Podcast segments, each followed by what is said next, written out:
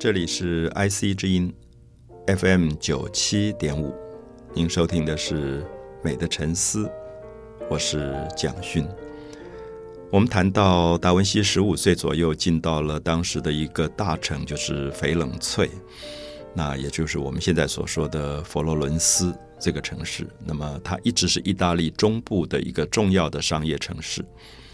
那我们称它为商业城市，就是当时这个地方有很多因为做生意而发财的所谓的中产阶级，像最有名的就是梅迪奇家族啊，梅迪奇家族。那么这些家族，因为他们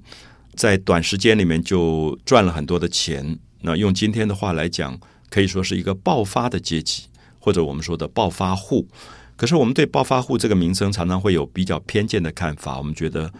暴发户都很粗俗、很怂这样。其实不一定，我想在短时间富有，它有一个特征就是它很容易炫耀它的财富。可是如果经由一个比较好的思考，跟当时走向开明的。政治配合的话，梅迪奇家族是西方非常重要的一个家族，因为从第一代的 Cosimos 科西摩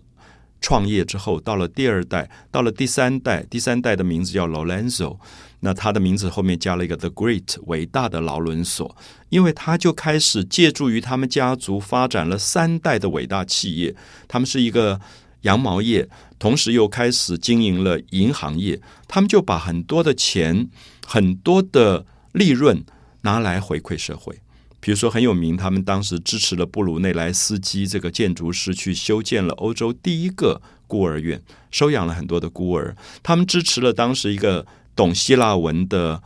一个哲学家费奇诺费奇诺去翻译了柏拉图哲学。那个时候，基督教的教会不准你阅读希腊哲学，可是这个家族说没关系，钱我们出版。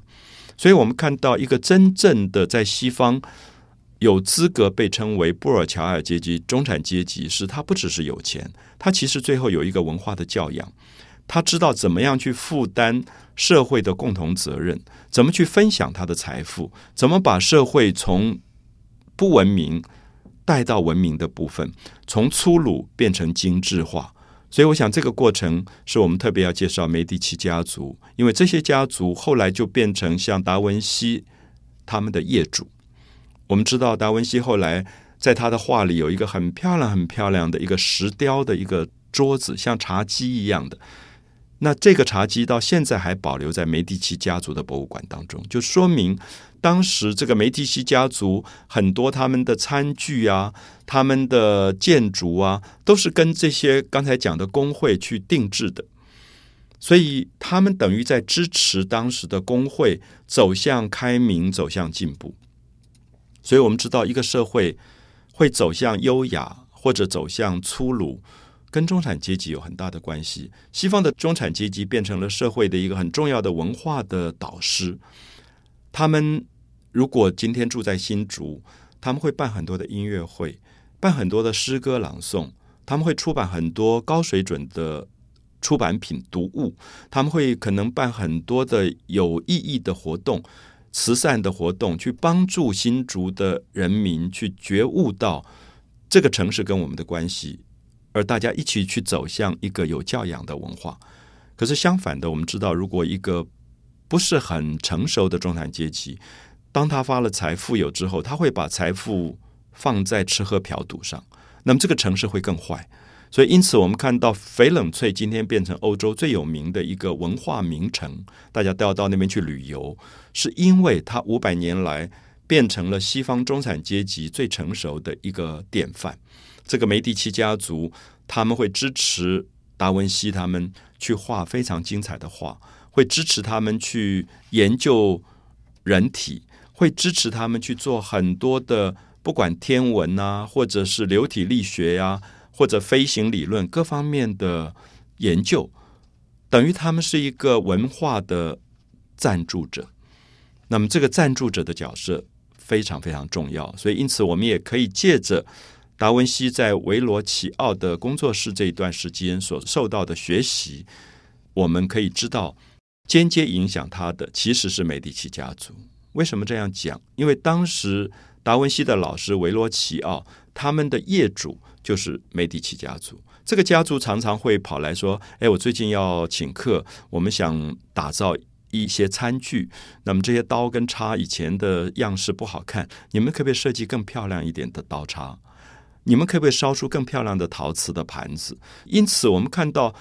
他们是在生活里面去带动美学的。”然后他，你们可以帮我设计一个不同的服装，因为可能下个月他们家里面哪一个年轻人要结婚，所以有一个盛大的典礼。那么这个舞会当中，他们就用绿色的丝绒、紫色的丝绒去帮他们配出非常漂亮的服装。我们看到达文西是什么都做的，他后来设计烟火，他设计节日的烟火，他设计服装，他设计武器，什么都做，是因为当时有这样的开明的中产阶级的家族来使他们去。改善他们的生活，所以我觉得今天在谈到达文西的这一段学徒生涯的时候，我觉得有很多的感触。我的感触是说，我们今天常常误会，认为所谓的美或者艺术就是去国家音乐厅看表演，国家音乐厅听音乐，或者去画廊看画。可是其实不是如此。如果我们今天生活已经富有了，我们应该回来看看我们家里用的餐具是不是稍微。提高了一点点。如果我们不管多富有，我们永远在用一个撕开的塑胶袋里面两根细细的竹子，用漂白水泡过的去吃一顿饭，不但不干净，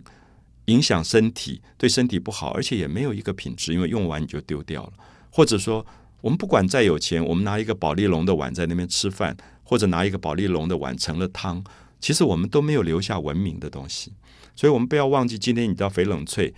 你进到梅第奇家族的博物馆，你可能看到是他们当年吃饭用的餐具，那些装汤的碗，那些装牛排的盘子，都变成了艺术品了。